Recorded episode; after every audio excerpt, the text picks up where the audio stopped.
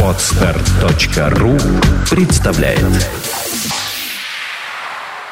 Эту и другие аудиокниги вы можете скачать бесплатно на сайте bibe.ru Федор Михайлович Достоевский. Записки из подполья. Герой повести – мелкий чиновник, который страдает от того, что он принижен обществом и восстает против условий общественной жизни, которые его обезличивают. Суть этого бунта Достоевский пояснил так. «Я горжусь, что впервые вывел настоящего человека русского большинства и впервые разоблачил его уродливую и трагическую сторону. Трагизм состоит в сознании уродливости. Только я один вывел трагизм подполья, состоящий в страдании, самоказни, сознании лучшего и в невозможности достичь его. И главное, в ярком убеждении этих несчастных, что и все таковы, а стало быть, не стоит и исправляться. Интересное рассуждение из повести. Прямой плод сознания – инерция. Сознательное, сложа руки сиденье. Все непосредственные деятели потому и деятельны, что тупы и ограничены. Они второстепенные причины за первоначальные принимают. Таким образом, скорее других убеждаются, что основания своему делу нашли, и успокаиваются. Ведь чтоб начать действовать, нужно, чтоб сомнений уж никаких не оставалось. Ну, а как я, например, себя успокою? Я упражняюсь в мышлении, а следовательно, у меня всякая первоначальная причина тотчас же тащит за собой другую, еще первоначальнее, и так далее в бесконечность. Такова именно сущность всякого сознания и мышления.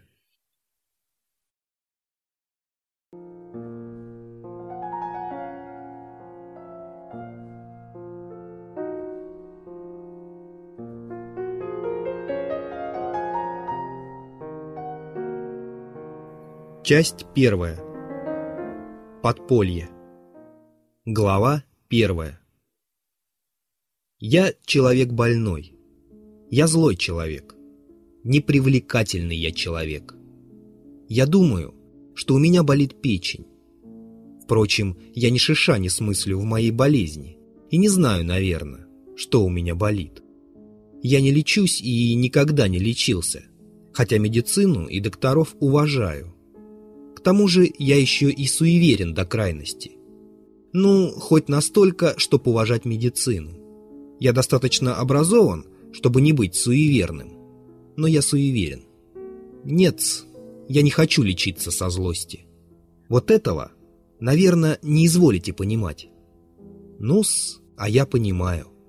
Я, разумеется, не сумею вам объяснить, кому именно я насолю в этом случае моей злостью я отлично хорошо знаю, что и докторам я никак не смогу нагадить тем, что у них не лечусь. Я лучше всего знаю, что всем этим я единственно только себе поврежу и никому больше. Но все-таки, если я не лечусь, так это со злости. Печенка болит. Так вот, пускай же ее еще крепче болит. Я уже давно так живу. Лет двадцать.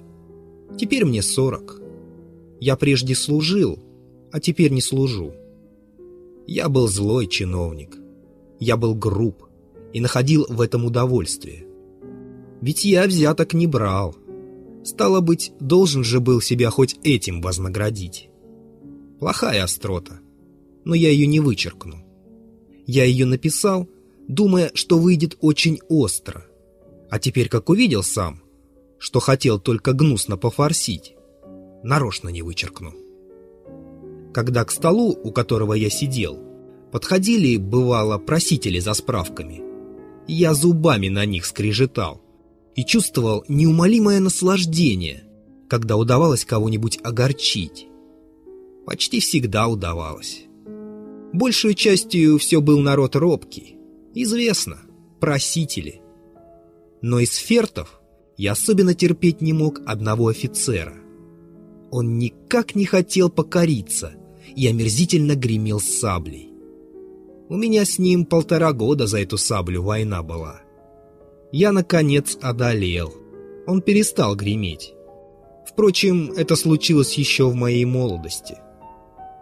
Но знаете ли, господа, в чем состоял главный пункт моей злости? Да в том-то и состояла вся штука. В том-то и заключалась наибольшая гадость, что я поминутно, даже в минуту самой сильнейшей желчи, постыдно осознавал в себе, что я не только не злой, но даже и не озлобленный человек, что я только воробьев пугаю напрасно и себя этим тешу. У меня пена у рта, а принесите мне какую-нибудь куколку, дайте мне чайку с сахарцем, я, пожалуй, и успокоюсь. Даже душой умилюсь. Хоть уж, наверное, потом буду вам на себя скрежетать зубами и от стыда несколько месяцев страдать бессонницей. Таков уж мой обычай. Это я наврал про себя давеча, что я был злой чиновник. Со злости наврал. Я просто баловством занимался, и с просителями, и с офицером. В сущности, никогда не мог сделаться злым. Я поминутно сознавал в себе много-премного самых противоположных тому элементов. Я чувствовал, что они так и кишат во мне, эти противоположные элементы. Я знал, что они всю жизнь во мне кишели, и из меня вон наружу просились. Но я их не пускал, не пускал, нарочно не пускал наружу. Они мучили меня до стыда, до конвульсий меня доводили, и Надоели мне, наконец, как надоели. Уж не кажется ли вам, господа, что я теперь в чем-то перед вами раскаиваюсь? Что я в чем-то у вас прощения прошу? Я уверен, что вам это кажется. А впрочем, уверяю вас, что мне все равно, если и кажется. Я не только злым, но даже и ничем не сумел сделаться. Ни злым, ни добрым, ни подлецом, ни честным, ни героем, ни насекомым. Теперь же доживаю в своем углу, дразня себя злобным и ни к чему не служащим утешением, что умный человек и не может серьезно чем-нибудь сделаться, а делается чем-нибудь только дурак. Да-с, умный человек девятнадцатого столетия должен и нравственно обязан быть существом по преимуществу бесхарактерным. Человек же с характером – деятель, существом по преимуществу ограниченным. Это сорокалетнее мое убеждение. Мне теперь сорок лет, а ведь сорок лет – это вся жизнь. Ведь это самая глубокая старость. Дальше сорока лет жить неприлично, пошло, безнравственно, кто живет дольше сорока лет? Отвечайте, искренно, честно. Я вам скажу, кто живет. Дураки и негодяи живут. Я всем старцам это в глаза скажу. Всем этим почтенным старцам. Всем этим сребровласым и благоухающим старцам. Всему свету в глаза скажу. Я имею право так говорить. Потому что сам до 60 лет доживу. До 70 лет проживу до 80 лет проживу. Постойте, дайте дух перевести. Наверное, вы думаете, господа, что я вас смешить хочу. Ошиблись и в этом. Я вовсе не такой развеселый человек, как вам кажется. Или как вам, может быть, кажется.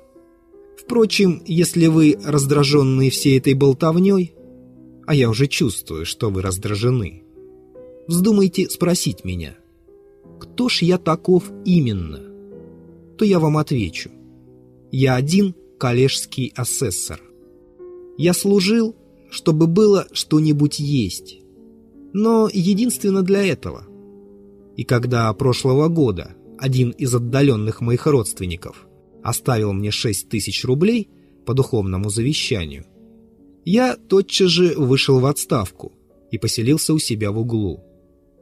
Я и прежде жил в этом углу, но теперь я поселился в этом углу. Комната моя дрянная, скверная, на краю города. Служанка моя — деревенская баба, старая, злая от глупости, и от нее к тому же всегда скверно пахнет. Мне говорят, что климат петербургский мне становится вреден, и что с моими ничтожными средствами очень дорого в Петербурге жить. Я все это знаю. Лучше всех этих опытных и премудрых советчиков и покивателей знаю. Примечание. Покиватель. Так назывался человек, который кивает головой, перемигивается или дает скрытно знаки кому-либо. Но я остаюсь в Петербурге. Я не выйду из Петербурга. Я потому не выйду. Эх, да ведь это совершенно все равно. Выйду я или не выйду. А впрочем, о чем может говорить порядочный человек с наибольшим удовольствием? Ответ. О себе. Ну так я и буду говорить о себе.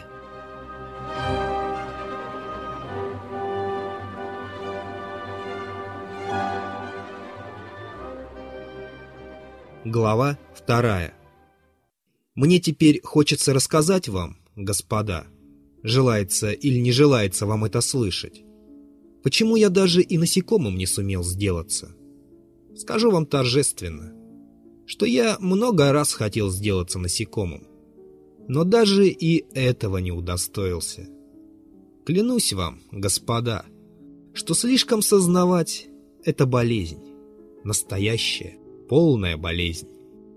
Для человеческого обихода слишком было бы достаточно обыкновенного человеческого сознания, то есть в половину, в четверть меньше той порции, которая достается на долю развитого человека нашего несчастного XIX столетия, и сверх того, имеющего сугубое несчастье обитать в Петербурге, самом отвлеченном и умышленном городе на всем земном шаре. Города бывают умышленные и неумышленные. Совершенно было бы довольно, например, такого сознания, которым живут все так называемые непосредственные люди и деятели. Бьюсь об заклад. Вы думаете, что я пишу все это из форсу, чтобы поострить насчет деятелей? Да еще из форсу дурного тона гремлю саблей, как мой офицер. Но, господа, кто же может своими же болезнями тщеславиться, да еще ими форсить? Впрочем, что ж я? Все это делают. Болезнями-то и тщеславятся. А я, пожалуй, и больше всех. Не будем спорить. Мое возражение нелепо. Но все-таки я крепко убежден, что не только очень много сознания, но даже и всякое сознание – болезнь. Я стою на том. Оставим и это на минуту. Скажите мне вот что. Отчего так бывает, что как нарочно, в те самые, да, в те самые минуты, в которые я наиболее способен был сознавать все тонкости всего прекрасного и высокого, как говорили у нас когда-то, мне случалось уже не сознавать, а делать такие неприглядные деяния, такие, которые ну да, одним словом, которые хоть и все, пожалуй, делают, но которые, как нарочно, приходились у меня именно тогда, когда я наиболее осознавал, что их совсем бы не надо делать. Чем больше я осознавал о добре и о всем этом прекрасном и высоком, тем глубже я и опускался в мою тину, и тем способнее был совершенно завязнуть в ней. Но главная черта была в том, что все это как будто не случайно во мне было, а как будто ему и следовало там быть. Как будто это было мое самое нормальное состояние, а отнюдь не болезнь и не порча. Так что, наконец, у меня и охота прошла бороться с этой порчей. Кончилось тем, что я чуть не поверил, а может и в самом деле поверил, что это, пожалуй, и есть нормальное мое состояние. А сперва-то в начале-то сколько я муки вытерпел в этой борьбе. Я не верил, что так бывало с другими. И потому всю жизнь таил это про себя как секрет. Я стыдился. Даже, может быть, и теперь стыжусь. До того доходил, что ощущал какое-то тайное, ненормальное, подлинное желание возвращаться бывало в иную гатчайшую петербургскую ночь к себе в угол и усиленно сознавать, что вот и сегодня сделал опять гадость, что сделанного опять-таки никак не воротишь, и внутренно, тайно, грызть, грызть себя за это зубами, пилить и сосать себя до того, что горечь обращалась наконец-то в какую-то позорную, проклятую сладость. И, наконец, в решительное, серьезное наслаждение. Да, в наслаждение. В наслаждение. Я стою на том. Я потому и заговорил, что мне все хочется, наверное, узнать. Бывают ли у других такие наслаждения? Я вам объясню. Наслаждение было тут именно от слишком яркого сознания своего унижения. От того, что уж сам чувствуешь, что до последней стены дошел. Что и скверно это. Но что и нельзя тому иначе быть. Что уж нет тебе выхода. Что уж никогда не сделаешься другим человеком.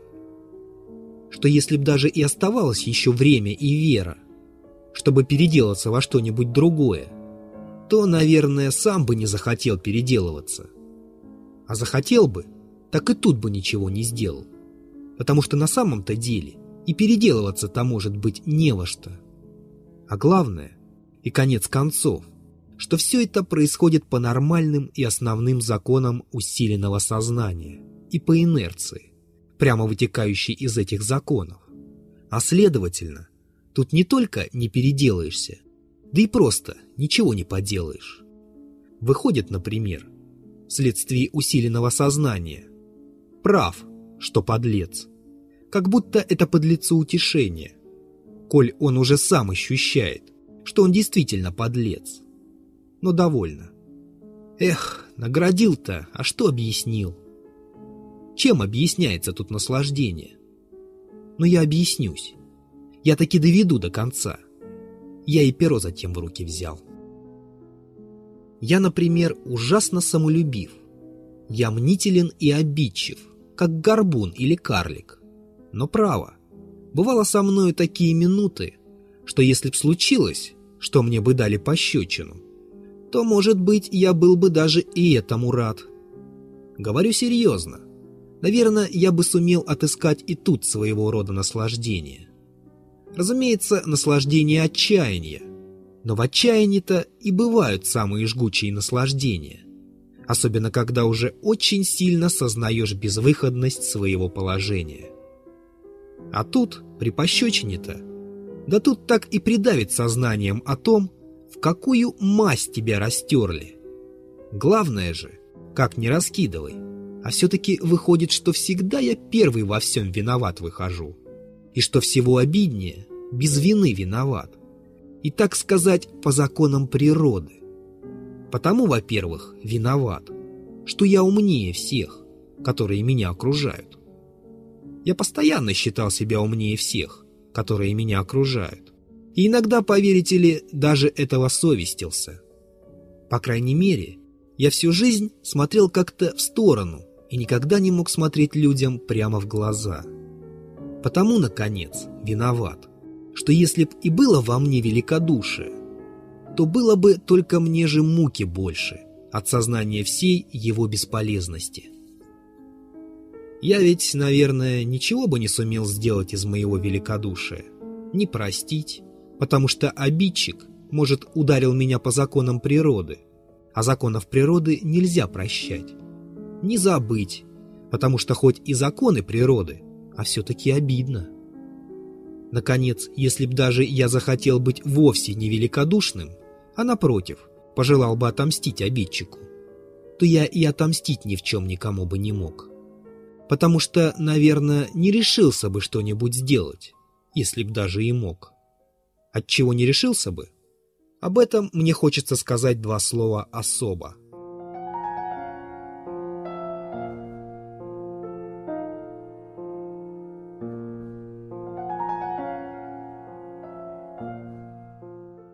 Глава третья.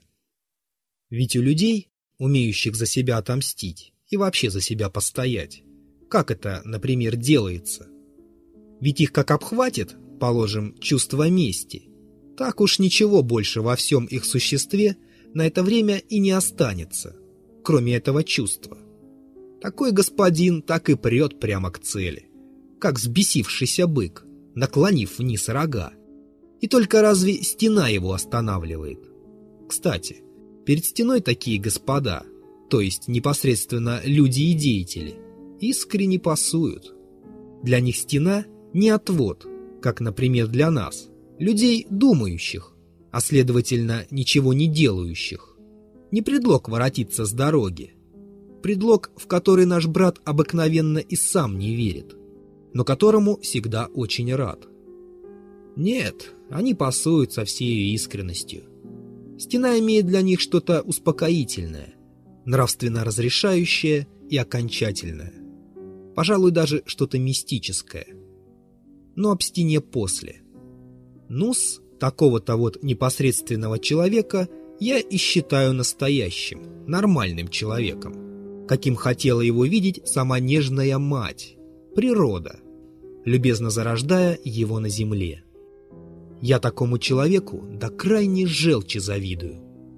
Он глуп, я в этом с вами не спорю, но, может быть, нормальный человек и должен быть глуп. Почему вы знаете? Может быть, это даже очень красиво. И я тем более убежден в злом, так сказать, подозрении, что если, например, взять антитез нормального человека, то есть человека усиленно сознающего, вышедшего, конечно, не из лона природы, а из реторты. Это уже почти мистицизм, господа, но я подозреваю и это. То этот реторный человек до того иногда пасует перед своим антитезом, что сам себя, со всем своим усиленным сознанием, добросовестно считает за мышь, а не за человека. Пусть это и усиленно сознающая мышь, но все-таки мышь, а тут человек, а следовательно и прочее. И главное, он сам, сам ведь считает себя за мышь. Его об этом никто не просит. А это важный пункт. Взглянем же теперь на эту мышь в действии. Положим, например, она тоже обижена. А она почти всегда бывает обижена. И тоже желает отомстить. Злости-то в ней может еще и больше накопиться, чем в человеке природы и правды. Гадкое, низкое желание воздать обидчику тем же злом может еще и гаже скребется в нем, чем в человеке природы и правды, потому что человек природы и правды по своей врожденной глупости считает свое мщение просто-запросто справедливостью. А мышь, вследствие усиленного сознания, отрицает тут справедливость. Доходит наконец-то до самого дела, до самого акта отмщения. Несчастная мышь, кроме одной первоначальной гадости, успела уже нагородить кругом себя в виде вопросов и сомнений столько других гадостей. К одному вопросу подвела столько неразрешенных вопросов, что поневоле кругом нее набирается какая-то роковая бурда, какая-то вонючая грязь, состоящая из ее сомнений, волнений и, наконец, из плевков, сыплющихся на нее от непосредственных деятелей, предстоящих торжественно кругом, в виде судей и диктаторов, и хохочущих над нею во всю здоровую глотку. Разумеется, ей остается махнуть на все своей лапкой и с улыбкой напускного презрения, которому и сама она не верит, постыдно проскользнуть свою щелочку. Там, в своем мерзком, вонючем подполье, наша обиженная, прибитая и осмеянная мышь немедленно погрузится в холодную, ядовитую и, главное, вековечную злость. Сорок лет сряду будет припоминать до последних, самых постыдных подробностей свою обиду, и при этом каждый раз прибавлять от себя подробности еще постыднейшие, злобно подразнивая и раздражая себя собственной фантазией. Сама будет стыдиться своей фантазии, но все-таки все припомнит, все переберет, навыдумывает на себя небывальщины, под предлогом, что она тоже могла случиться, и ничего не простит. Пожалуй, и мстить начнет, но как-нибудь урывками, мелочами – из-за печки, инкогнито, не веря ни свою праву мстить, ни успеху своего мщения, и не зная наперед, что от всех своих попыток отомстить сама выстрадает во сто раз больше того, кому мстит, а тот, пожалуй, и не почешется. На смертном одре опять-таки все припомнит, с накопившимися за все время процентами и... Но именно вот в этом холодном, омерзительном полуотчаянии, полувере, в этом сознательном погребении самого себя заживо с горя, в подполье за 40 лет, в этой усиленно созданной и все-таки отчасти сомнительной безвыходности своего положения.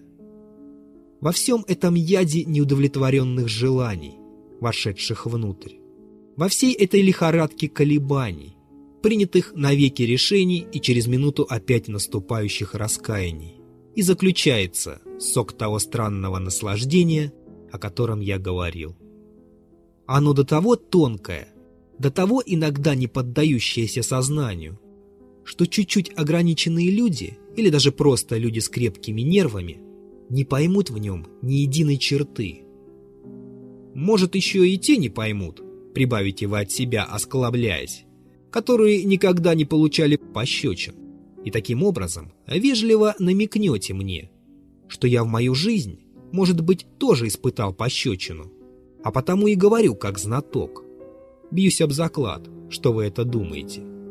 Но успокойтесь, господа, я не получал пощечин, хотя мне совершенно все равно, как бы вы об этом не думали. Я, может быть, еще сам-то жалею, что в мою жизнь мало раздал пощечин, но довольно.